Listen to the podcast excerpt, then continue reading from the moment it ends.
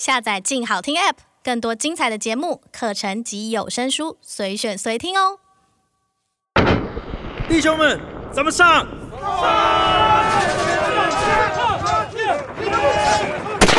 将军！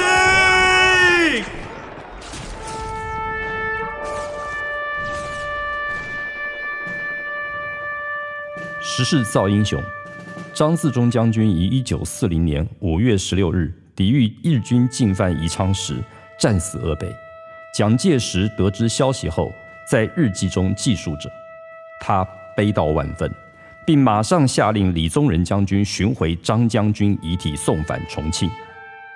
后来的报告指出，当张自忠殉职时，他正亲率一项攻击作战，虽然臂胸均受枪伤，仍拒绝退下火线，坚持部队向前冲杀。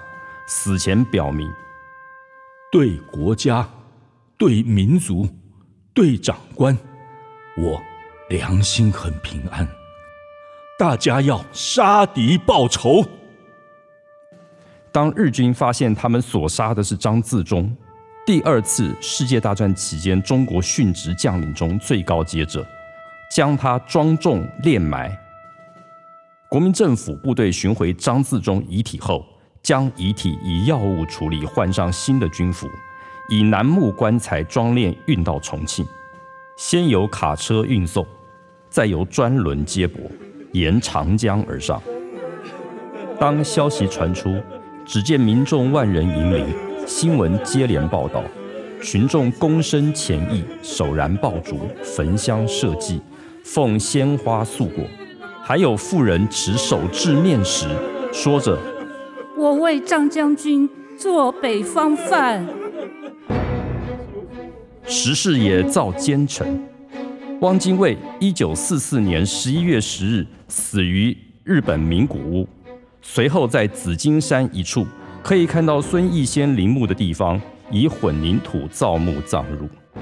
处理葬墓事宜的从人，似乎已经预期到以后将会发生什么事，而事情却如所料。叛徒不要脸，退！国民政府于隔年还都南京后，炸开汪墓，挖出遗体，并弃于长江。所有与汪精卫有关的遗留事物痕迹均遭清除。曾有一位欣赏他的人，将他的和平运动比作有如佛陀割肉喂鹰。如果汪精卫能够活到战争结束，之前弃若游丝而撤退到四川后的国民政府，也愿意和汪精卫达成协议，帮助国民政府顺利还都南京。接下来，他的名声将会完全不一样。印尼的苏卡诺、菲律宾的罗哈斯、印度的褒斯和缅甸的翁山，他们全都曾经和日本占领军合作过。时机决定一切。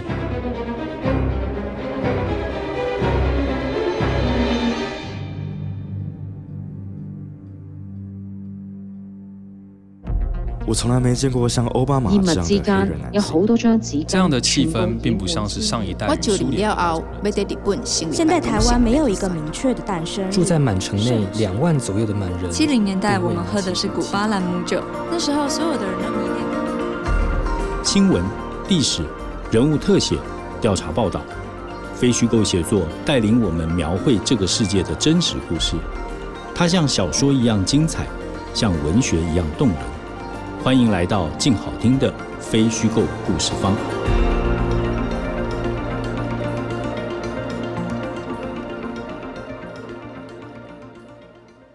真实故事往往精彩如小说，动人如文学。大家好，欢迎来到非虚构故事方。这是由静好听与静文学共同制作播出的节目。我是主持人李志德。这一集节目，我们还是谈近代中国历史。这一直是我们非虚构故事方非常关注的题材，包括我们之前谈过借壳上市、素颜的孙文、冯克教授的近代中国三部曲，都是关于不管是在台湾，或者是两岸分治之后的中国，或者是在内战以前中华民国在大陆的历史。我们之前谈的书，其中共同的有一个特色，就是它都是外国人的观点。外人的观点为什么重要？因为对我们来讲，我们如果回看一九四五年二次世界大战结束之后，马上进入的就是国共内战。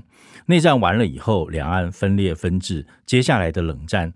冷战的期间，政治就接管了所有的领域，包括历史研究。从这里开始，我们会发现，在两岸。都几乎看不到中性叙事的历史作品，所以今天我们就要进到另外一个常年被政治监管的禁区——二次世界大战的中国战史，这是一个更敏感的领域。今天我们要介绍的书是《战火中国》，作者又是一位荷兰学者，他的中文名字叫做方德万，哈佛大学毕业，在英国剑桥大学教书，他的专业就是东方近代史。今天在场的是我们这一本书的译者何启仁，我们先请启仁跟大家打个招呼。您好，主持人好，各位听众朋友，大家好。我一定要先介绍一下启仁的学历哈，他不是一般文学校出身的译者，而是中正预校、海军官校。受的是正统的军事教育，接下来他也曾经到法国高等社会科学院念书，然后拿到硕士学位。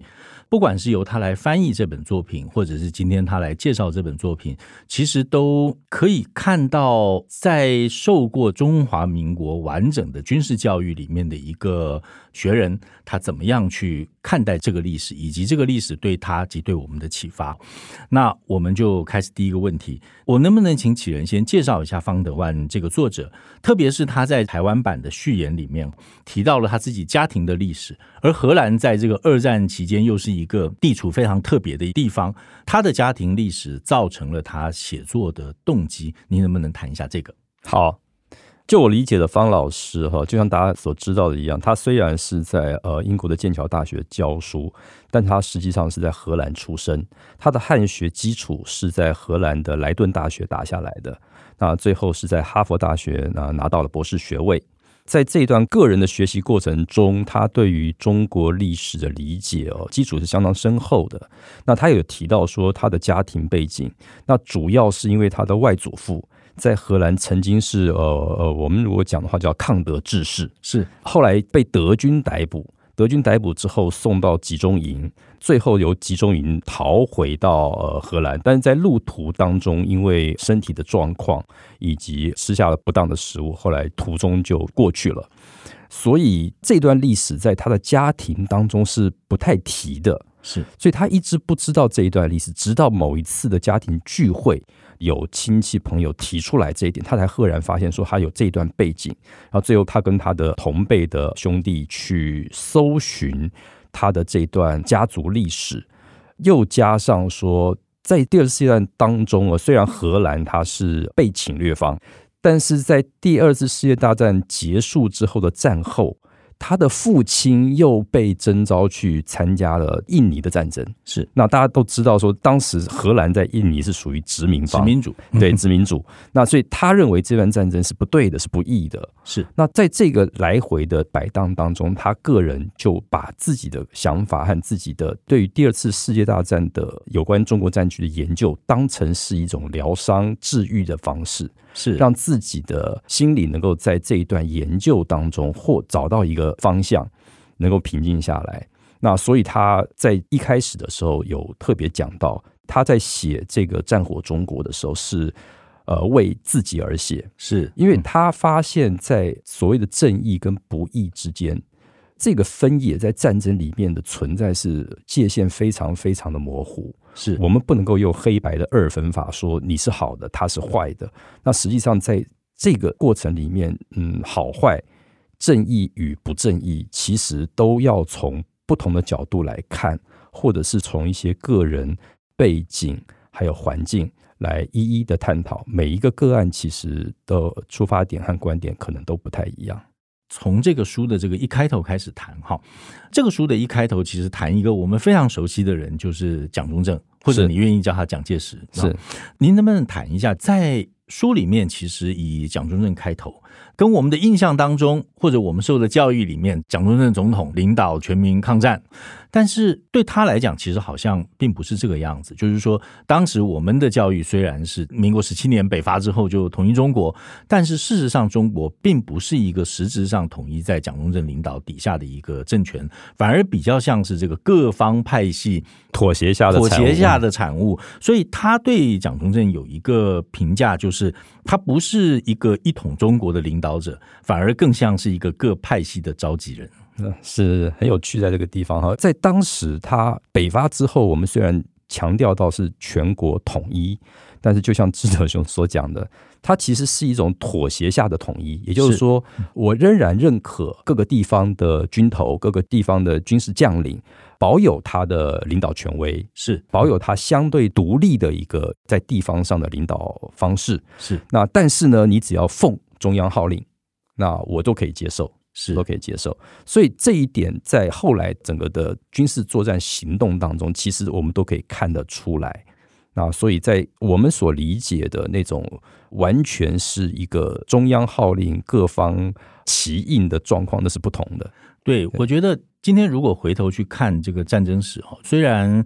国民党政府不会把这个事情讲的这么清楚，是。但是如果说你仔细去看的话，譬如说当时分成十个战区，嗯、那这十个战区的指挥官，真正属于我们概念中黄埔军校毕业，其实少之又少。是，包括我们刚才读书提到的张自忠，他也不是黄埔军人，他是西北军，他是西北军，他是西北军。那这个知名作家白先勇的父亲，那个是桂系，他也不是黄埔军校。嗯，好，所以我我们印象当中就是这个黄埔军校一统天下这个事情。其实是不存在的。对，那接下来其实要谈的就是在战争当中的这个计划跟变化的问题。OK，我们提到蒋介石的这个嫡系军队，但你从这个书里面其实也可以看到，蒋介石的嫡系军队，或者是他真正亲手训练的这些最精锐，当然没有训练完成，因为战争就开打了。是。他真正寄望最深、亲手训练的军队，其实，在开战半年之后的淞沪会战就全部消耗消耗殆尽。对，您能不能谈一下淞沪会战？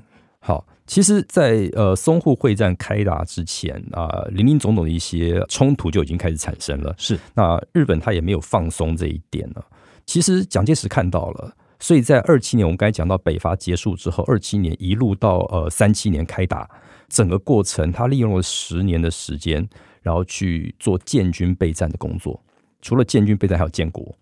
那这十年的时间呢，他去聘请了一些德国的军事将领，是甚至由德国购买一些军械，帮他训练整备。计划原本计划当中是六十个德械师，对，而用德国训练方法，德国的呃军事装备是，但是没有想到来不及。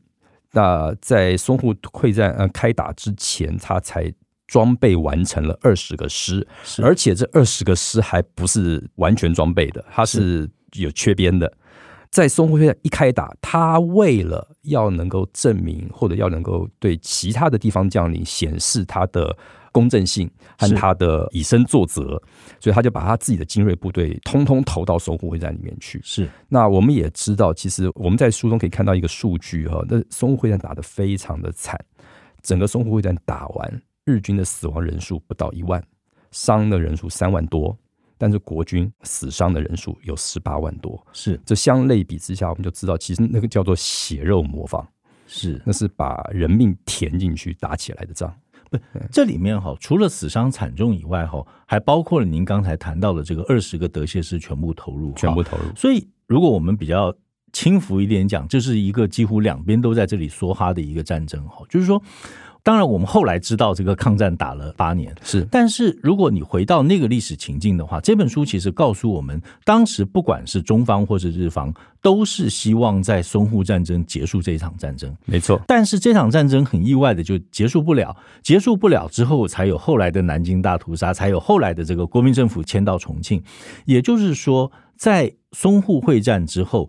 战争反过来决定了政治，而不是政治决定战争。因为政治决定战争，本来希望在这里打完，但他打不完。所以我们之前有听过有一种说法叫“三月王华论”嘛，是日本的想法，其实就是我把上海很快的拿下来，然后利用上海的战果，逼迫你国民政府坐上谈判桌。是，然后接受日本统治的这个事实，所以它叫三月王华。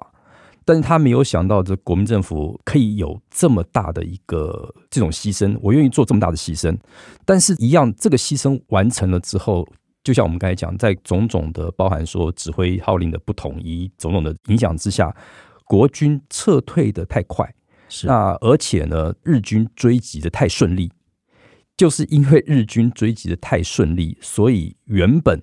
在前线的部队一路往前追击，就超过了他们原本的想象。原本他们是准备要停火，然后去逼国民政府上谈判桌。谈判、嗯、对，但没有想到在战场上的部队呢，一路就可以追击下去。那最后日本政客就认可这项军事行动，修改了他们原本的一些想法，就把这场仗呢就继续往下打。其实，在军事对峙上面，我们常会有一种说法，就是当我知道我。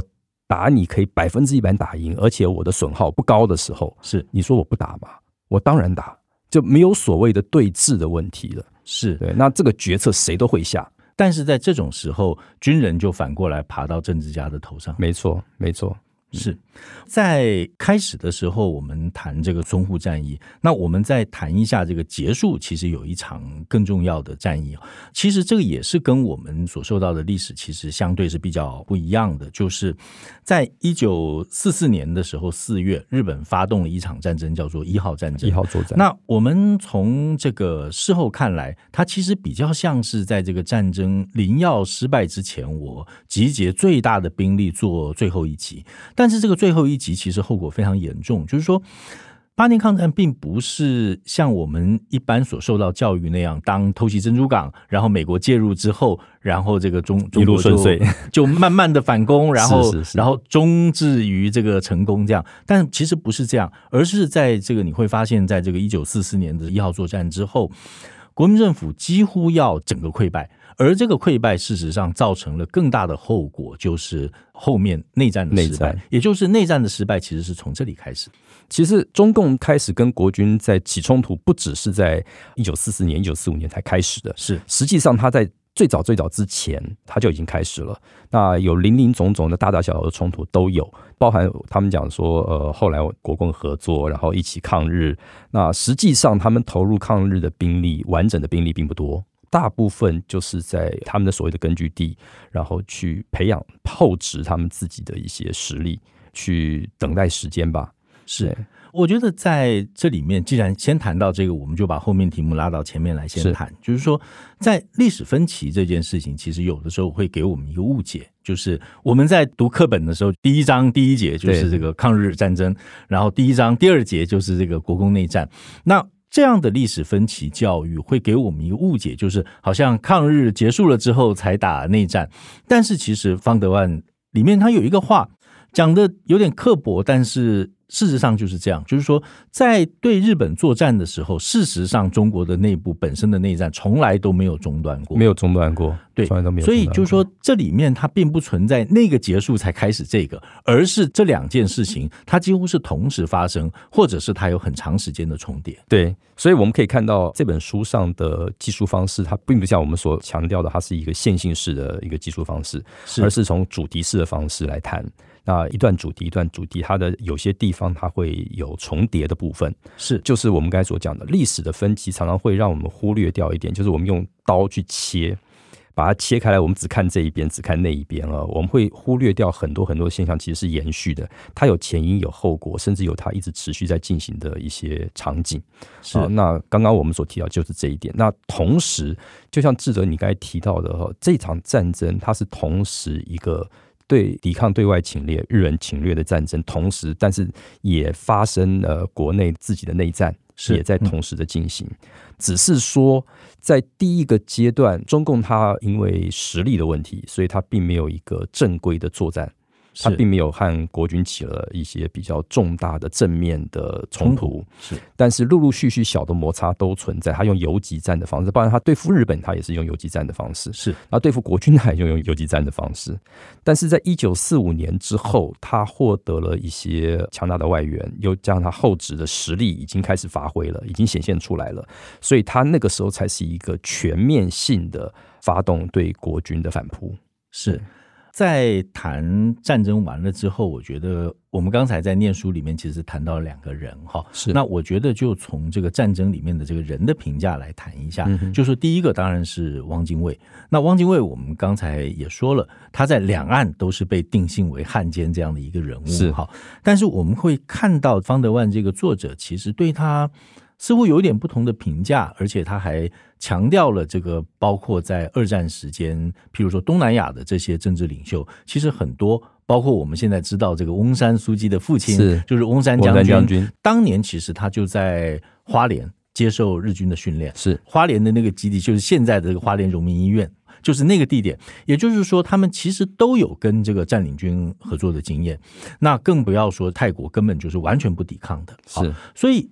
汉奸这件事情，其实写在方德万的笔下，他似乎其实有一点对他生不逢时的同情。嗯、呃，严格说，我比较倾向于用悲剧人物这个字眼来定位汪精卫。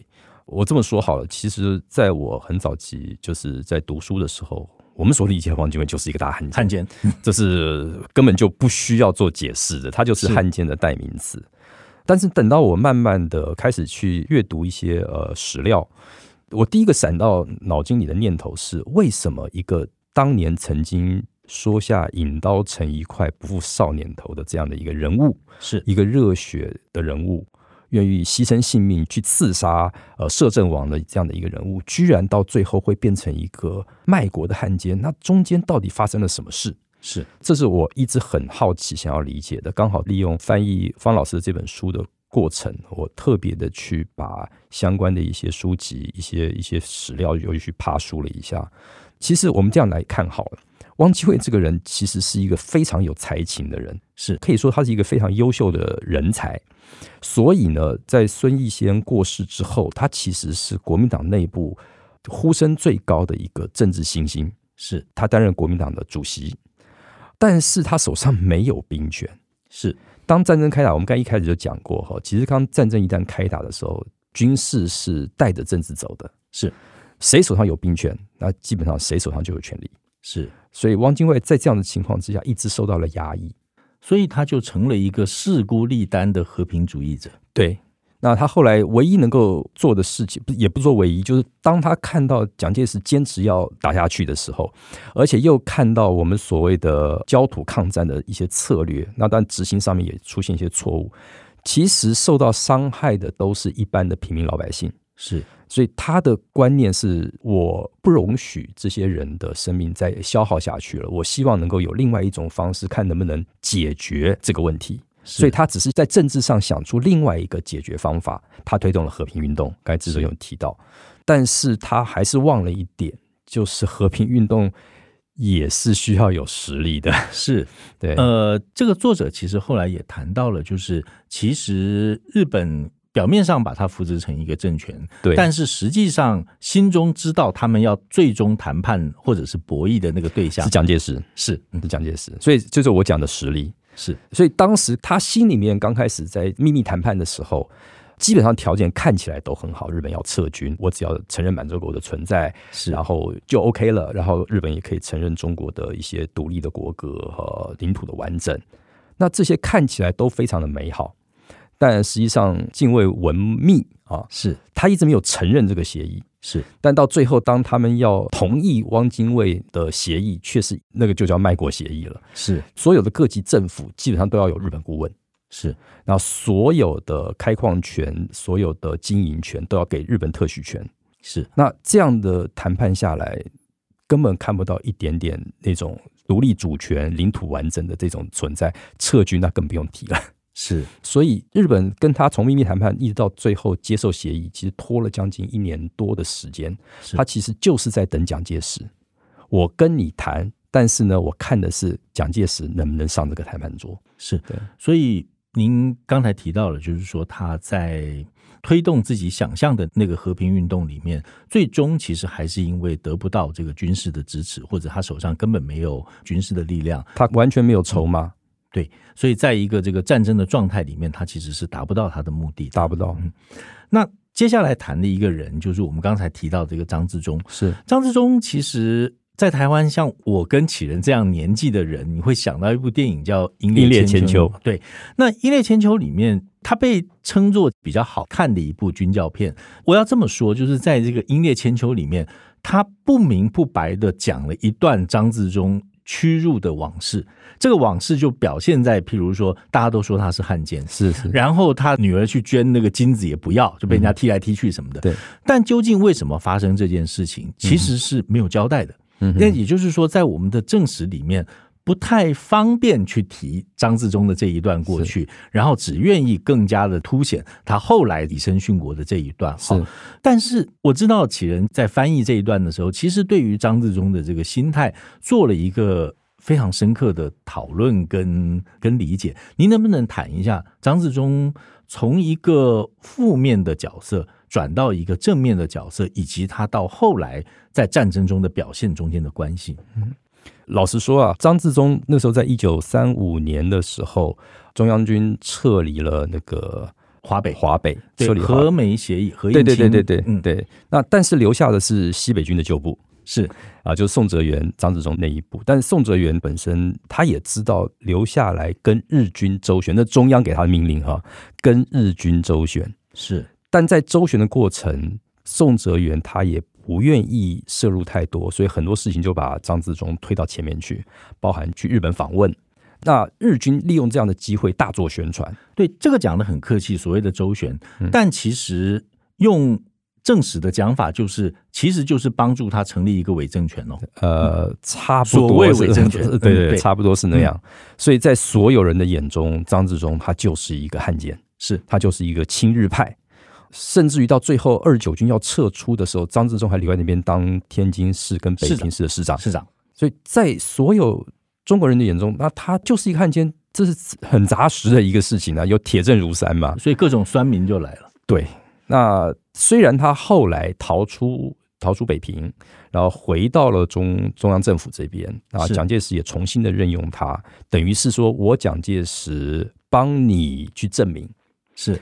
但是，呃，就像我们现在所看到的社会一样，很多人并不吃这一套，并不信这一个，仍然把他当做汉奸来对待。是，所以他的家人、他的名声并没有完全的好转。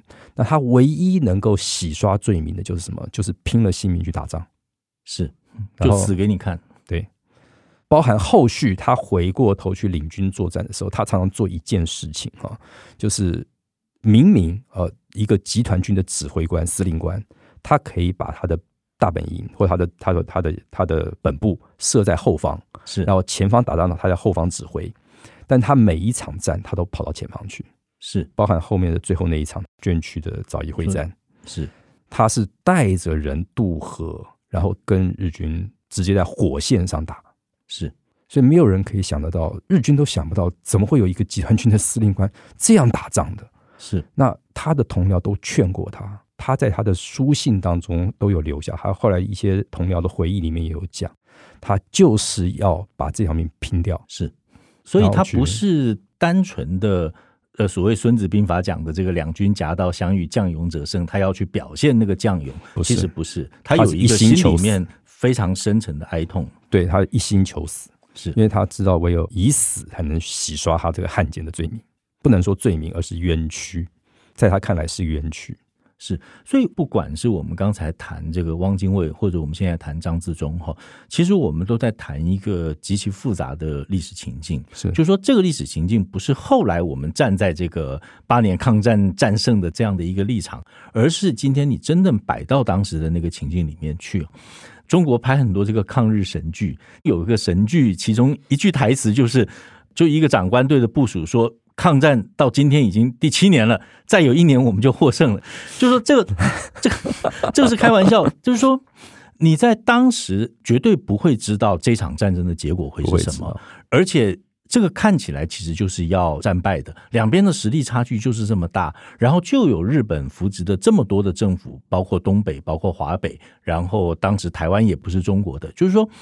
他就有这么多的这个政权不断不断的劝你说，哎，那就和平吧，那就相安无事吧。好，在这种情况之下，任何一个军政要员，他都会有非常非常多的选择。嗯，那在不同的选择里面，就改变了他的命运。但是遗憾的就是，历史是胜利者写的嘛。好，没错。所以当胜利者写出了历史以后，常常就会把他当时做各种选择的这个情境就抹灭掉。没错，没错。尤其是越近。越近的时间点上，那这个影响越大。是，所以我们常讲说历史要远一点看，包含时间，包含距离。越远的距离，越远的时间，我们比较能够看清楚当时所发生的所有事情。是，我我想这个远还包括心态的远。所以我们在一开始讲说，我们借助外人的话，其实常常能够让我们比较看清楚一些事情。对，我想谈一个问题，就是作者对于第二次世界大战这个名词，他是有意见的。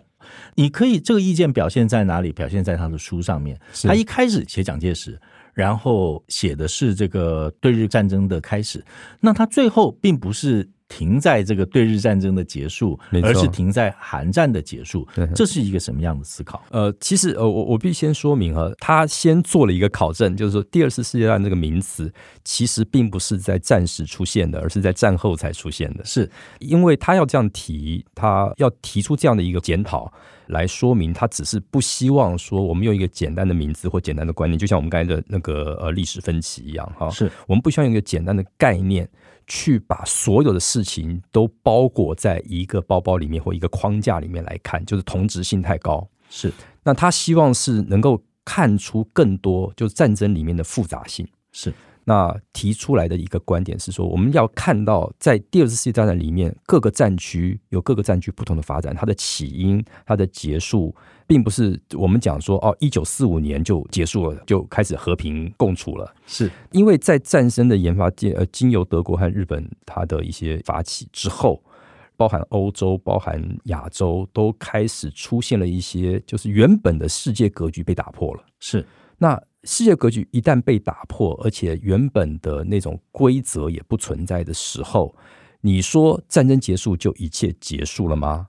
其实不是的，是。在战争的过程，比如说我们讲说当时的殖民主离开了那些被殖民的地方之后，由于在战争过程必须需要地方武力的时候，地方上的一些民族解放运动就出现了。是他们带着原本在战争中被培养出来的军事力量，开始去发展属于他们自己的呃，我们讲的解放运动。是那这个运动其实，在战争。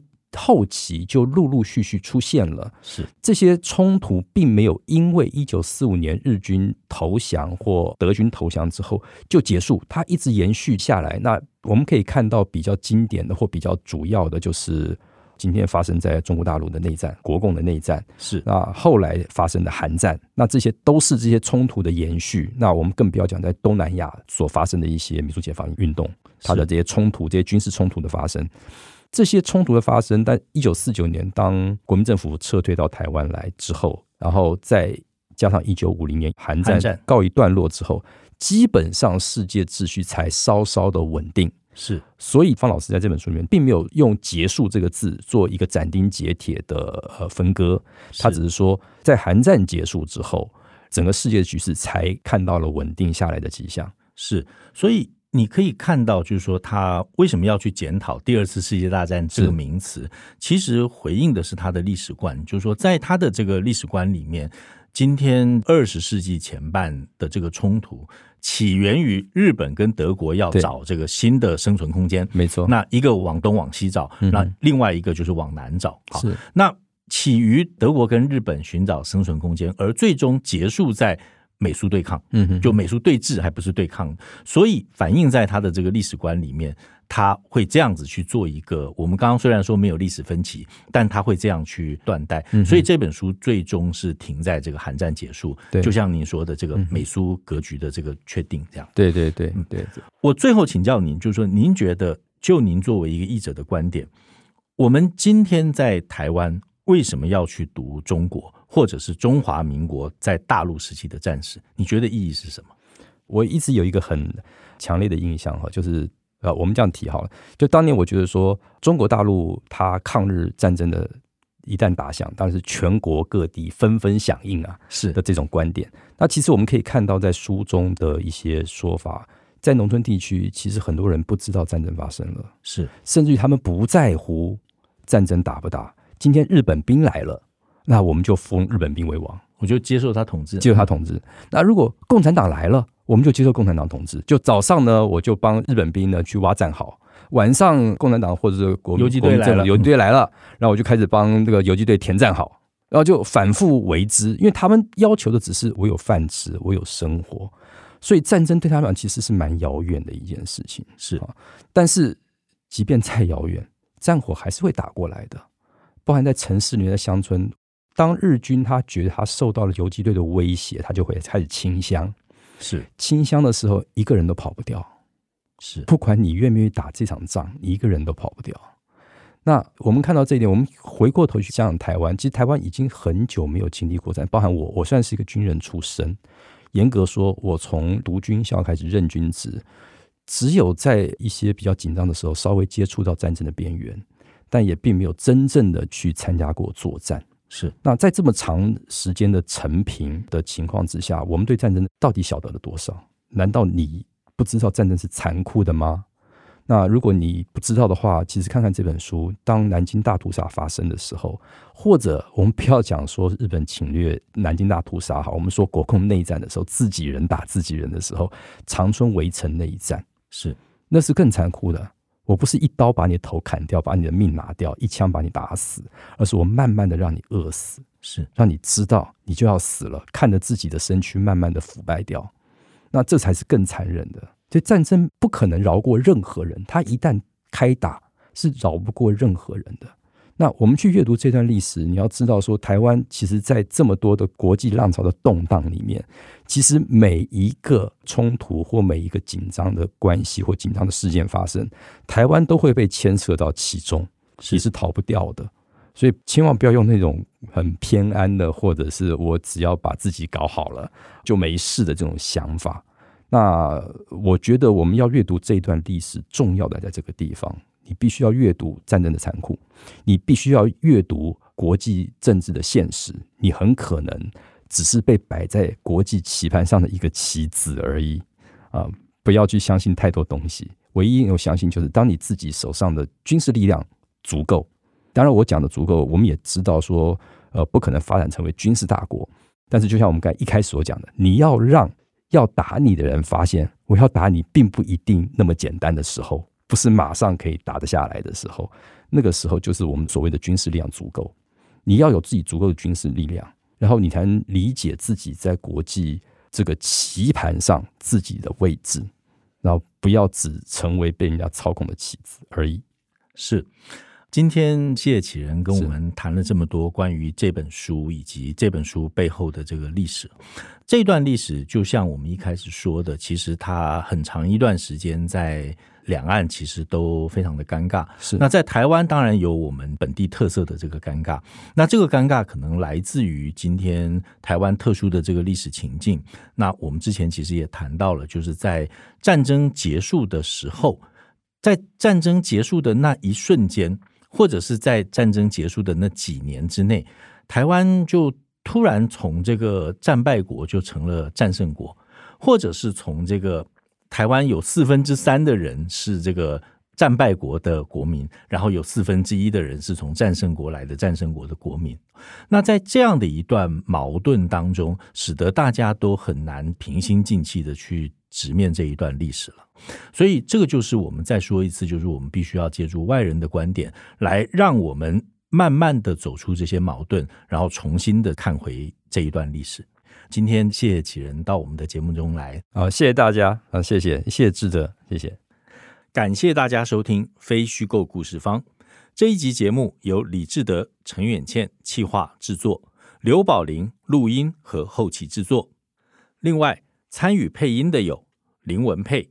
陈远倩、黄德伟、黄崇文、蔡恩礼、于伟达、陈伯君、周玉然和陈克宇。我们今天的节目就到这里，谢谢大家，我们下次见。想听爱听，就在静好听。